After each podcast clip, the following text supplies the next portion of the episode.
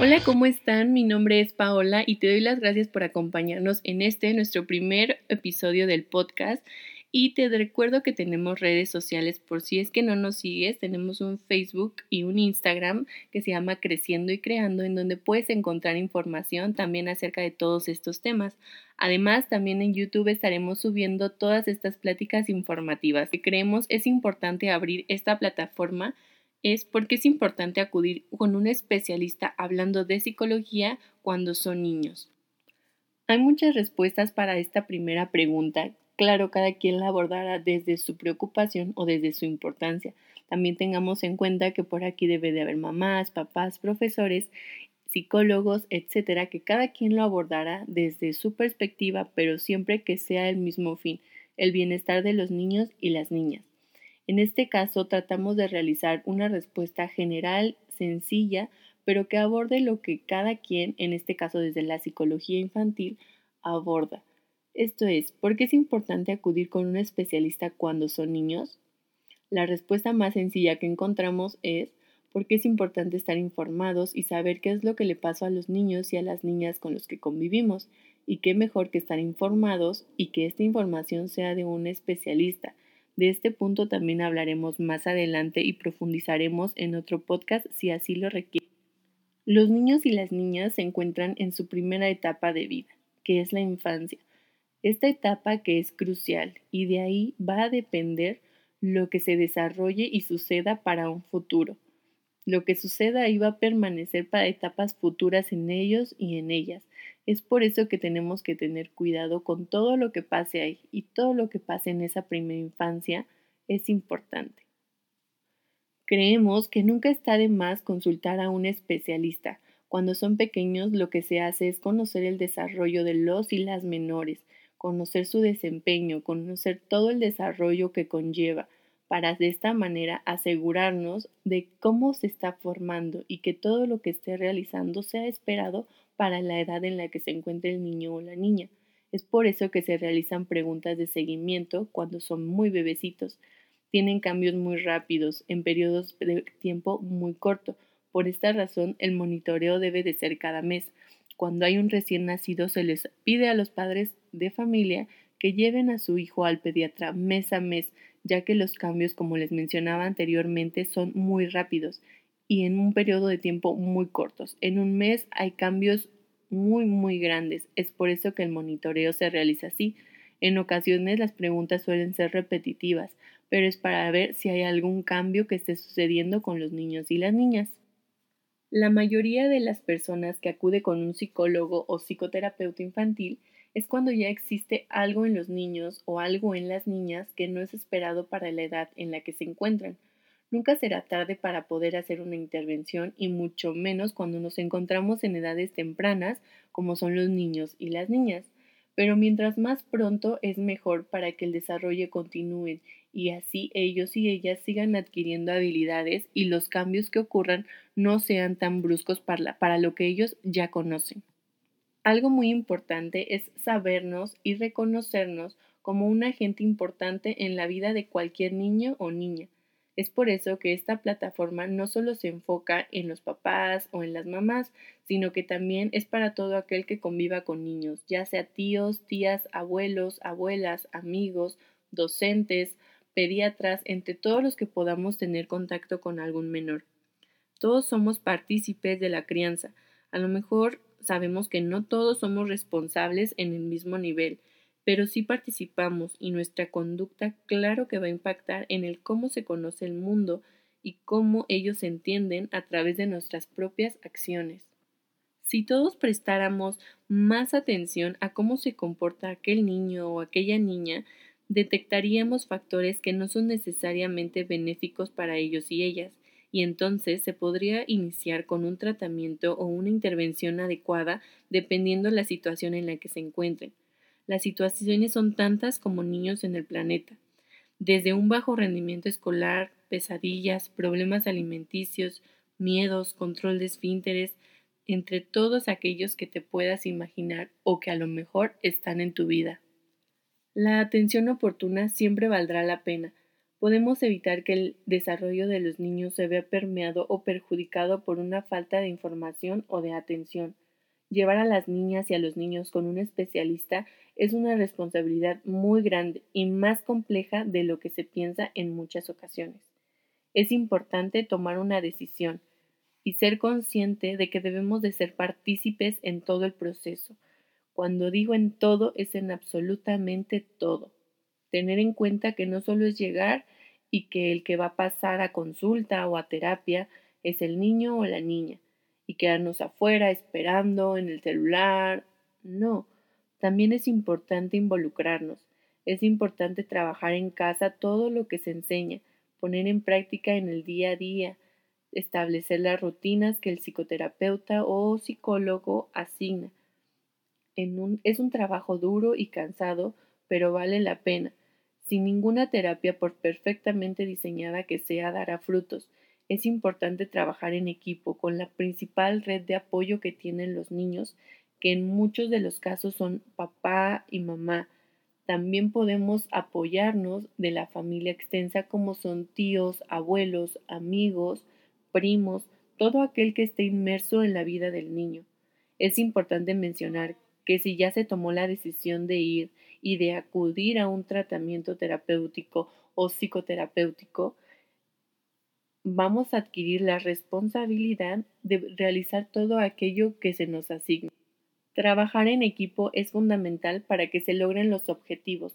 No solo es trabajo del niño o la niña llegar a todas las metas establecidas, es un trabajo de equipo. Papá y mamá deben de estar presentes como principales en su formación. Todo, todo este proceso de acercar, acercarse a una psicoterapia, claro que va a tomar tiempo y esfuerzos va a tomar mucho tiempo, dinero, esfuerzo, cancelar salidas, horas de sueño, el menor uso de redes sociales, menor uso de dispositivos, una alimentación tal vez diferente. Las rutinas también pueden cambiar y esto también claro que va a afectar en la dinámica familiar. Pero todo ese trabajo valdrá la pena cuando se trata de una vida y más de una vida que apenas va empezando a formarse y a entender cómo funciona el mundo. Una vez teniendo estas situaciones previstas, hazlo. Sé paciente. Los tratamientos, así como cualquier situación médica y de la vida, es cambiante.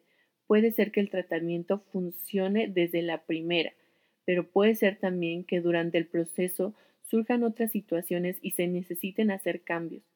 Se necesita mucho tiempo y mucha paciencia, sobre todo lo segundo.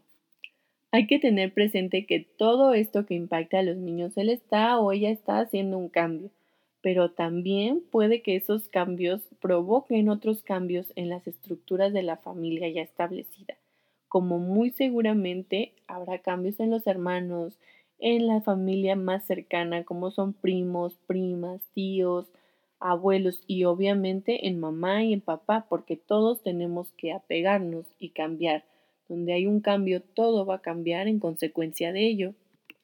La psicología se divide y diversifica en muchas ramas y ambientes. Es por eso que al llevar al niño o a la niña, sepas que es un especialista y sobre todo del área infantil. Como lo menciono siempre en la página de Instagram, es que trates de conocer y acercarte con tu psicólogo o psicoterapeuta. Nunca te quedes con dudas por mínimas que éstas sean o que te parezcan. Como te mencionaba anteriormente, los temas se van a diversificar muchísimos. Habrá quien tenga sus propias razones para acudir a una psicoterapia, pero de manera general este es un pequeño acercamiento del por qué es importante acudir con un psicoterapeuta cuando el niño o la niña se encuentra en una edad temprana. Recordemos que mientras más temprano se podrán hacer los cambios con mayor facilidad, ya que los niños se encuentran moldeando sus acciones haciendo y creciendo con su desarrollo en todo momento. ¿Por qué la insistencia de que los niños acudan cuando son pequeños o en edades muy tempranas? ¿Por qué la insistencia mía y de todos los psicoterapeutas o de la gran mayoría? ¿Por qué? Porque para los niños es menos difícil realizar estos cambios. Entendámonos y pongámonos en la situación de ellos nosotros como adultos nos cuesta mucho, mucho trabajo realizar cambios, hacer las cosas de manera diferente. También estamos ya tan en la rutina que cuando nos dicen haz algo diferente no sabemos cómo y no sabemos qué. Sin embargo, cuando las cosas ya se tienen que cambiar para nosotros es complicado hacerlo. Es complicado cambiar de rutinas, cambiar de hábitos.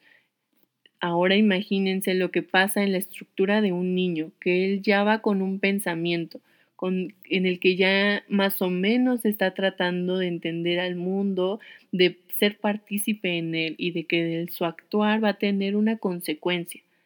Entonces, pongámonos en esa situación. Yo que voy a pensar si todo lo que llevo de mi vida, sean dos años, cinco años, siete años, he hecho las cosas de una manera y no se me ha corregido o no se me ha dicho nada, en el momento que llega alguien y me dice que así no son las cosas o que pueden ser de otra manera, yo cómo reacciono? Me quedo como en shock pensando cómo le voy a hacer o tratando de acordarme incluso cómo debo de hacer las cosas, siendo que era algo que yo ya tenía aprendido. Es por eso que se pretende o que se invita a que la intervención en los niños y en las niñas sea en edades tempranas, en las que ellos apenas estén interactuando con el mundo, en donde estos cambios no son tan frustrantes para ellos y tampoco para nosotros, en donde el impacto que tiene va a ser un impacto sí para toda la vida, pero tampoco va a ser un impacto feo o que les cueste trabajo.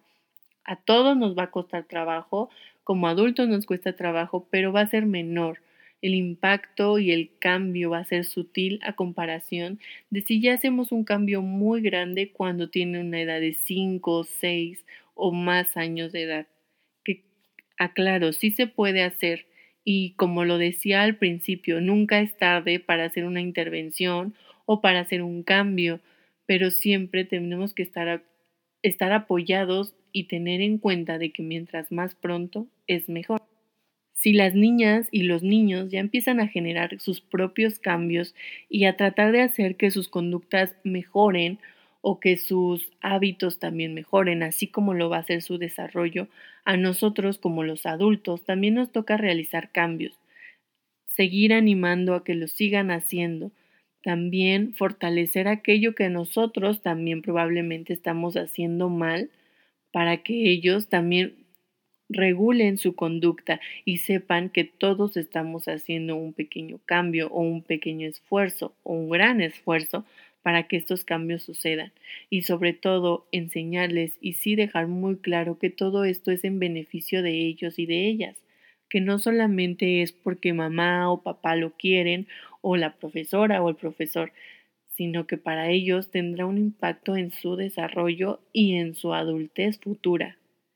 Cuando acudas con un psicólogo o psicoterapeuta infantil, es importante que conozcas todos los protocolos que se tienen que seguir, Así como tú estás yendo de forma voluntaria, también es importante que sepas que hay protocolos que se deben de seguir en psicoterapia.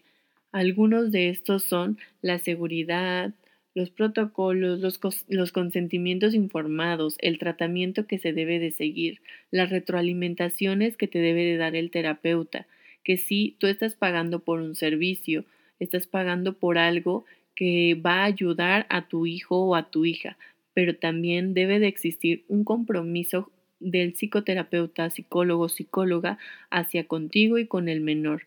Como decíamos o como decía anteriormente, es un trabajo en equipo, es un trabajo que en el que todos van a colaborar y entonces el psicólogo o psicóloga también debe de estar inmerso. Asegúrate y sobre todo em, que no queden dudas en ti de ese psicólogo, porque es muy importante para el seguimiento, para el tratamiento, que tú como responsable o como adulto del niño o de la niña no te quedes con dudas y que estés a gusto y conforme con el trabajo que se está realizando ahí, con que tú veas avances, beneficios, que no te quedes con dudas, ver también cómo el niño sale de la sesión o la niña, si sale muy feliz, si sale contenta, si le agrada la visita, todo eso habla mucho acerca de los primeros acercamientos.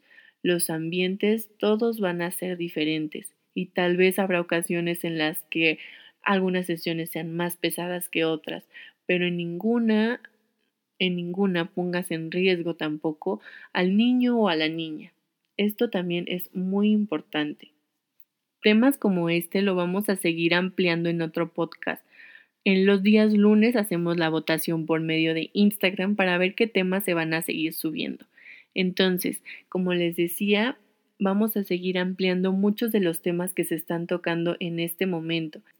Si ya llegaste hasta este punto del podcast, te agradezco mucho tu interés y si te gustó y te sientes que es una información importante y valiosa, te agradecería que la compartieras con todos y todas aquellas que creas que lo necesiten. Este foro es para todas y para todos.